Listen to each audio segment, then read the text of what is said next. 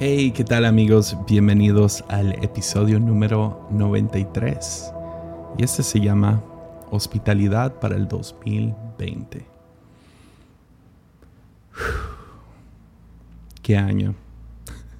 Solo llevamos seis meses del 2020. y ha sido un año de locos. De locos. Literal. Un año que yo creo que va a entrar a, la historia como uno de los peores años que ha habido. O sea, piensa en todas las cosas que han sucedido este año, aparte de la pandemia. O sea, me metí a, a, nomás anotar algunas cosas ah, y hubo mucho más de lo que quise tomar el tiempo anotando. Pero, o sea, inicias el año y están las, el terrible incendio de Australia que mató a miles y miles y miles de animales. O sea, fue, fue feo para todo el continente este incendio. Y fue una gran noticia y todos estábamos preocupados por los incendios de Australia cuando de repente inicia una guerra muy breve, ah, espero que no crezca más, pero una guerra muy breve entre Irán y Estados Unidos, ahí atacándose Ah, no sé si, si se acuerdan todos los misiles. Eso termina llevando a Irán a tumbar con uno de sus misiles a un avión con más de 170 pasajeros. Ya. Eso fue terrible. Esto duró en las noticias un poco y luego de la nada escuchamos que Kobe Bryant uno de los, una de las celebridades más amadas, más conocidas y uno de los atletas más conocidos. O sea, no puedo pensar en un atleta ah, que pudiera morir que sería más devastador. O sea, sería que Messi, Cristiano Ronaldo, a lo mejor Michael Jordan, pero, o sea, ya, ya está más grande, no está... O sea, Kobe Bryant tenía 40 años, o sea, no era, no era tan fue un shock, fue literal un shock que, que, o sea, detuvo a la ciudad de Los Ángeles y a todo Estados Unidos. Y luego justo después de eso pega el coronavirus. el coronavirus ya estaba presente, pero no había agarrado el vuelo. Y nomás un, un mes después de la muerte de Kobe Bryant ya estamos hablando de cerrar la NBA y cerrar deportes y cerrar fronteras y todos quedarse en casa y y esto nomás guía de a una cosa, a otra cosa, a otra cosa, a otra cosa. Y, ah, o sea, ahora estamos viendo cientos de miles muertos por este virus, países completamente destruidos por esto. Ah, y luego, hace unas cinco semanas, un policía le pone su rodilla sobre el cuello de George Floyd, matándolo después de ocho minutos de esto. Y esto desata protestas por todo el mundo. O sea, yo sé que las protestas en otros países se trataron de otras cosas, pero de todos modos, o sea, Estados Unidos inició estas protestas y ahora cinco semanas después estamos en medio de esto, causando gran imbalance, desbalance en, en el mundo y mientras todo esto está sucediendo, ni, ni podemos tener iglesia, ni podemos ir a la iglesia porque todo está cerrado. No podemos ni ver deportes en vivo. No, o sea, es, es una locura.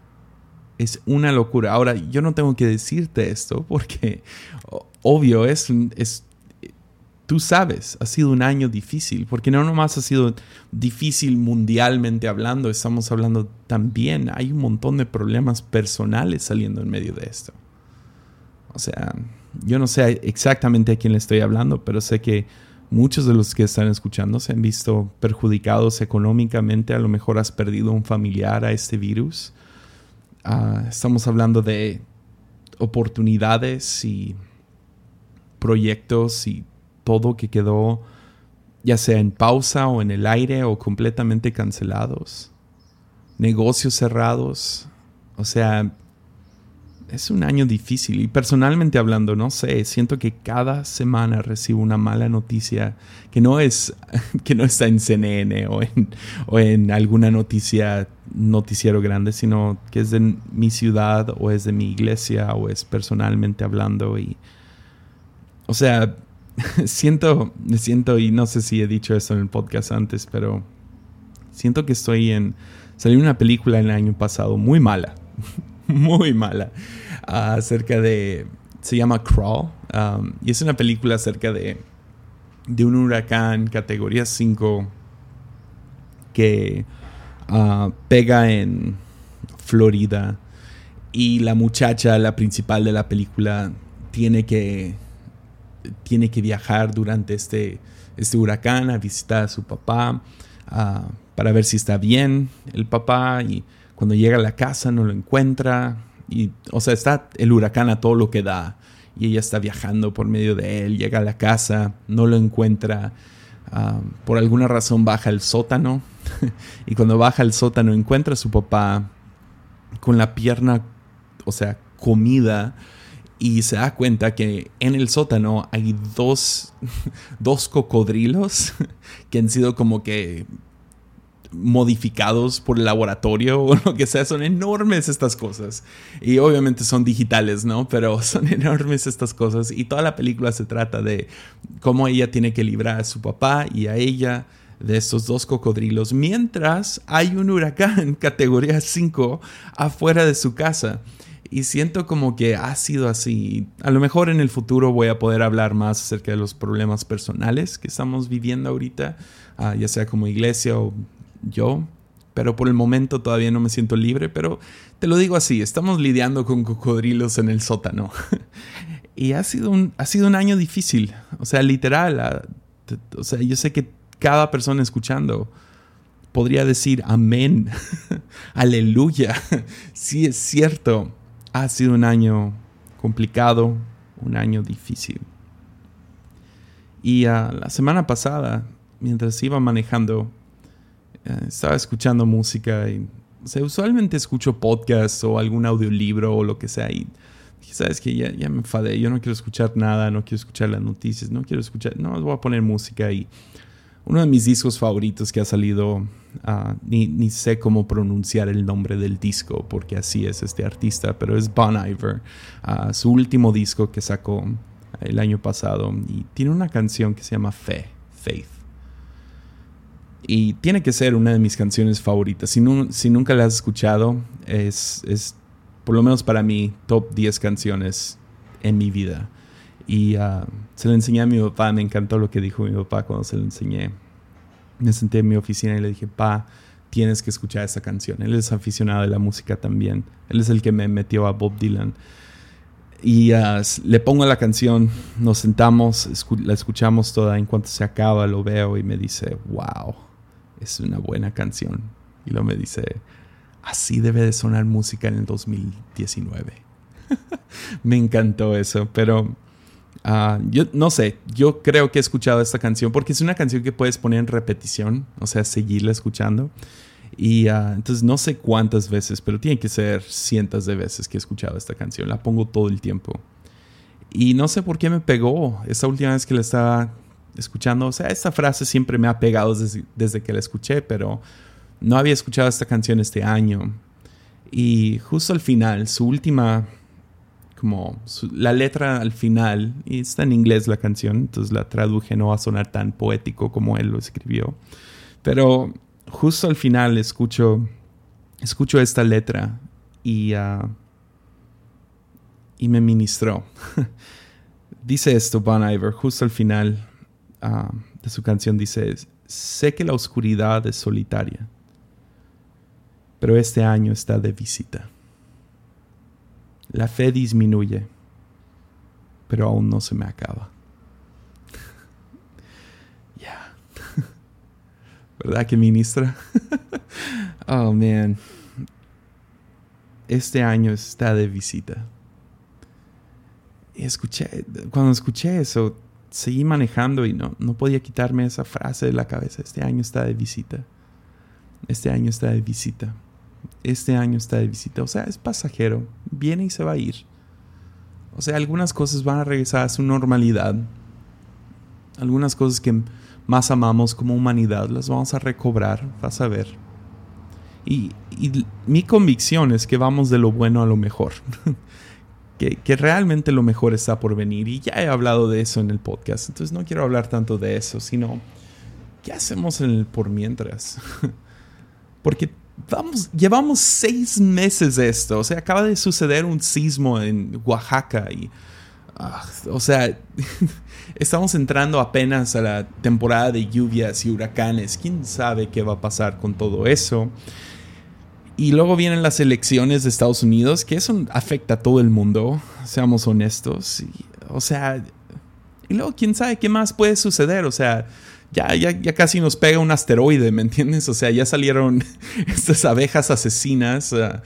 o sea, ya, es, está de loco. Siento que no importa cuánto más venga. siento que ya se está haciendo ruido blanco. O sea, el otro día hubo, hubo disparos en Seattle, Washington, en una de las colonias más hipsters, más nice. Eso hubiera sido la noticia del año en el 2019. Sin embargo, fue nomás como que, ah, hubo disparos, mataron a una persona y la otra persona terminó grave en el hospital.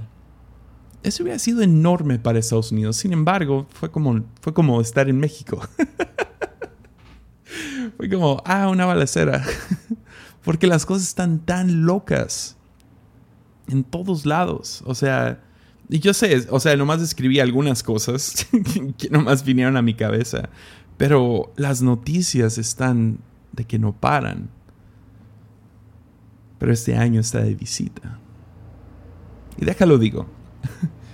Este año, si es una visita, es una terrible visita. O sea, este es, este es el que no nomás llega a tu casa y abre el refri sin permiso, ¿me entiendes? O sea, no nomás es el enfadoso, como que ya, que se acabe. Es, es un año terrible. Le ha cobrado, ha cobrado la vida de mucha gente, ha cobrado los recursos de mucha gente. Tiene que ser de las peores visitas que ha habido. Es más como un ratero. ¿Verdad? Es como un asesino en la noche. Es alguien que no quieres en tu casa. Pero este año es una visita. Eso me llevó a recordar una parábola. Y no, discúlpenme, no es una parábola que se encuentra en la Biblia, sino es una parábola de un filósofo teólogo que me gusta mucho. Se llama Peter Rollins. A muchos no les gusta porque sus parábolas son fuertes. y van a ver por qué. Pero tiene un libro que sinceramente lo recomiendo a quien hable inglés, no, no está en español pero se llama El hereje ortodoxo. Y creo que es el capítulo, aquí lo tengo, déjalo encuentro. Es el capítulo 5. Ah, básicamente cada capítulo es otra parábola y he leído de sus parábolas antes aquí en, en Armadillo. Pero en el capítulo 5 viene la parábola que se llama Salvación para un demonio. Y la historia, su parábola, su historia, lo que, como se llame. Él los llama parábolas y creo que es la palabra correcta. Pero su parábola inicia con un sacerdote viejo. Y tiene una de las iglesias más hermosas sobre la faz de la tierra. Pero es una iglesia pequeña. Chiquita pero gran luz para su ciudad. Era, era liderado por ese sacerdote viejo que no nomás mantenía la iglesia en su mejor estado, sino era conocido por ser un refugio para aquellos que, buscaban dónde dormir la noche. Un lugar donde si necesitabas algo de comer, sabías que si ibas a esa iglesia, ese sacerdote iba a hacer todo lo posible por atenderte. Era, era un lugar donde literal se le daba la bienvenida a todos. A tal, a tal grado que se volvía peligroso porque llegaban rateros, llegaban asesinos, llegaban los peores de los peores. Por eso siempre pienso que cuando una iglesia pone a ven tal como eres, es a lo mejor la frase más peligrosa para una iglesia. Porque gente van a venir tal y como son. Este hombre vivía por ese lema. Ven tal como eres. Y no se encargaba de cambiarte, sino de servirte ser generoso contigo. Es más, En esta parábola, este hombre, este anciano, ah, se dice que nadie le podía robar, porque no importaba qué tomabas de la iglesia, no le podía robar porque todo lo daba, aunque lo tomaba sin su conciencia, sin que él, sin su consentimiento, él, él vivía diciendo, pues si alguien me robó esa cosa, lo más probable es que ellos lo necesitaban más que yo. Si se robaban algún artefacto valioso de la iglesia, a lo mejor no lo necesitaban más que la iglesia. Hasta que un día, temprano en la tarde, Ah, todavía no llegaba a ser noche. Era una noche de invierno, fría. Estaba el sacerdote solo en la iglesia, orando, sirviendo, limpiando, acomodando, haciendo su ritual de noche antes de ir a casa. Cuando de repente alguien toca en la puerta. Cuando abre la puerta, encuentra el demonio más vil asqueroso, aterrador. O sea, una de las imágenes más feas que una persona podría ver. Con su piel podrida, sus dientes largos. Dice, anciano, recorrí toda, toda la nación para llegar a tu iglesia, porque escuché que le dabas la bienvenida a quien sea. ¿Puedo entrar? ¿Cuidarme del frío? El hombre dice, sí, todo lo que soy y todo lo que tengo es tuyo. Bienvenido. Cuando el demonio entra a la iglesia, rápidamente empieza a destruir todo. Empieza a escupir veneno sobre todo. Empieza a arrojar todo, empieza a romper. Empieza a hacer su desastre. Mientras el anciano no lo detuvo, no le hizo nada, sino se sentó y siguió con sus oraciones. Cuando finalmente el anciano se cansó y le dijo, ¿sabes qué? Yo ya me voy a casa. Es bienvenido a quedarte aquí si quieres. Y el demonio le dijo, ¿sabes qué? Tengo hambre. ¿Me invitas a tu casa? Y el anciano le contestó, claro, eres bienvenido. Todo lo que tengo y todo lo que soy es tuyo. Cuando llegaron a su casa, en cuanto entraron a su casa, el demonio ahora lo atacó a él. Se burlaba de él, se reía de él, le contaba todos sus secretos. Decía, yo te conozco y tú eres un esto, tú eres lo otro, mientras destruía todo en su casa. El anciano le preparó la cena, se la sirvió, el demonio se la compró, se la comió, perdón. Cuando terminó de comer, el demonio mira al anciano. Dice, anciano, tú me has dado la bienvenida a tu iglesia y me has dado la bienvenida a tu hogar. Ahora te puedo pedir una última cosa. Y el anciano le dijo, claro, dime. ¿Me das la bienvenida a tu corazón? Y el anciano le contestó, eres bienvenido. Todo lo que tengo y todo lo que soy es tuyo. El demonio se enfureció, escupió más veneno sobre el piso y salió gritando blasfemias y burlas contra el hombre. Se fue furioso y se fue porque no le pudo robar lo que realmente quería, que era su hospitalidad, su amabilidad, su generosidad y su amor. ¿Quién sabe qué pasó con ese demonio? Nos cuenta Peter Rollins. Pero el viejo se fue y se acostó a dormir, preguntándose en qué aspecto lo visitaría Cristo mañana. qué historia, ¿no? Amo esta historia. No sé, me ha acosado esta historia. Leí este libro hace unos tres años y pienso en esta historia muy a menudo. Siempre he estado buscando cómo lo puedo meter a un episodio, a una predicación, cómo pudiera usarlo, cómo podría comunicar esta historia a otros. Porque te acosa de diferentes maneras. Pero mientras venía manejando, escuchando esa canción de Faith, sí, el que habla acerca de cómo la fe disminuye a veces, pero aún no se nos acaba. Que dice este año está de visita. ¿Cómo lo vamos a recibir? Porque siento que categorizamos años. Porque también nos fue, ¿no? O sea, ah, este fue el año que conocí al amor de mi vida. Este fue un año que gané más dinero. Este fue el año que bajé de peso. Este fue el año que, no sé, creció mi empresa, mi iglesia. Este fue el año en que mis seguidores en Instagram subieron. Este fue el año que cumplí tal edad. Y se lo damos a,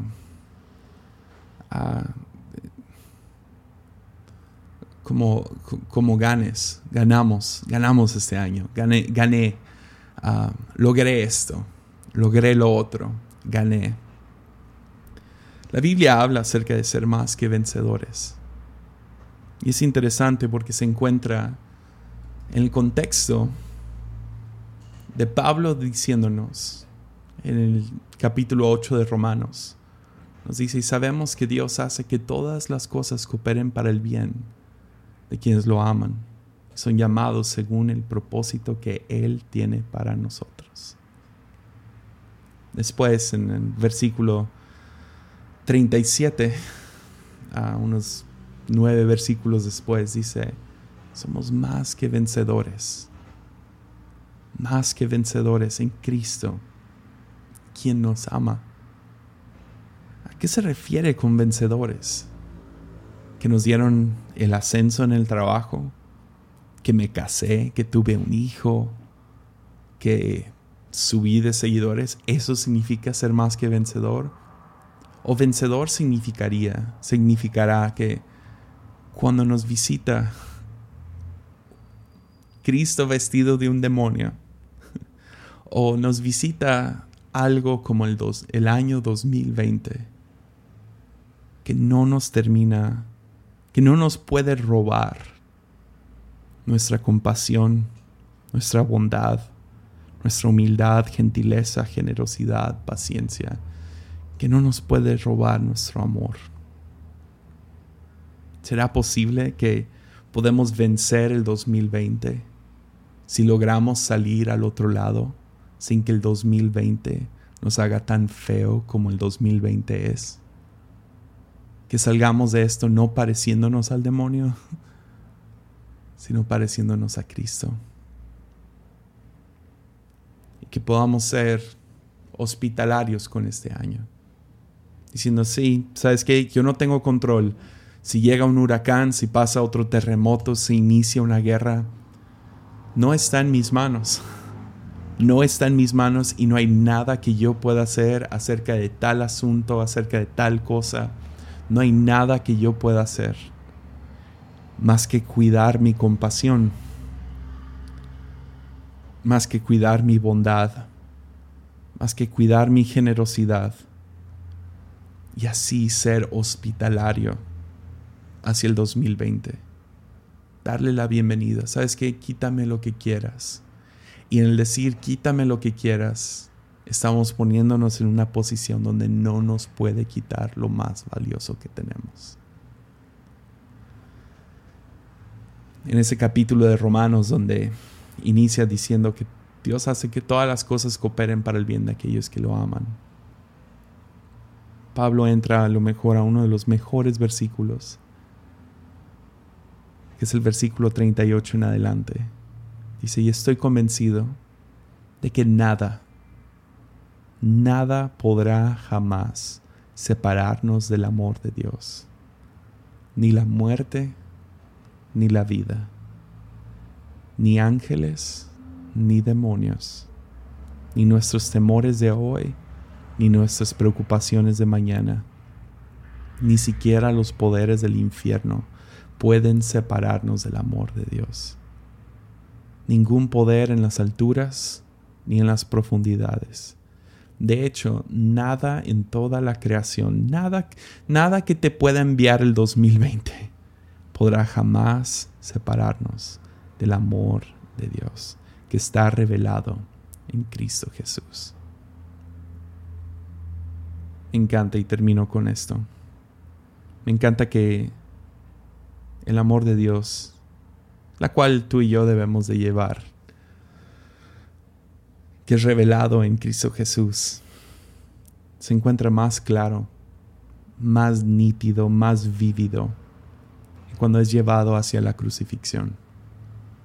Justo antes llega Judas, un traidor, alguien que Jesús todavía llama amigo y lo saluda de beso para llevarlo a su muerte misma.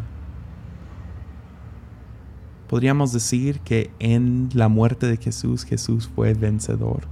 Claro que sí. ¿Y será que ese es nuestro llamado? Recibir el beso que nos trae 2020 y no dejar que nos robe, que no nos robe nuestra compasión, que no nos robe nuestra humildad, que no nos robe gentileza, generosidad, paciencia, que no nos robe nuestro amor. Que a lo mejor le podemos brindar hospitalidad al 2020. Ánimo.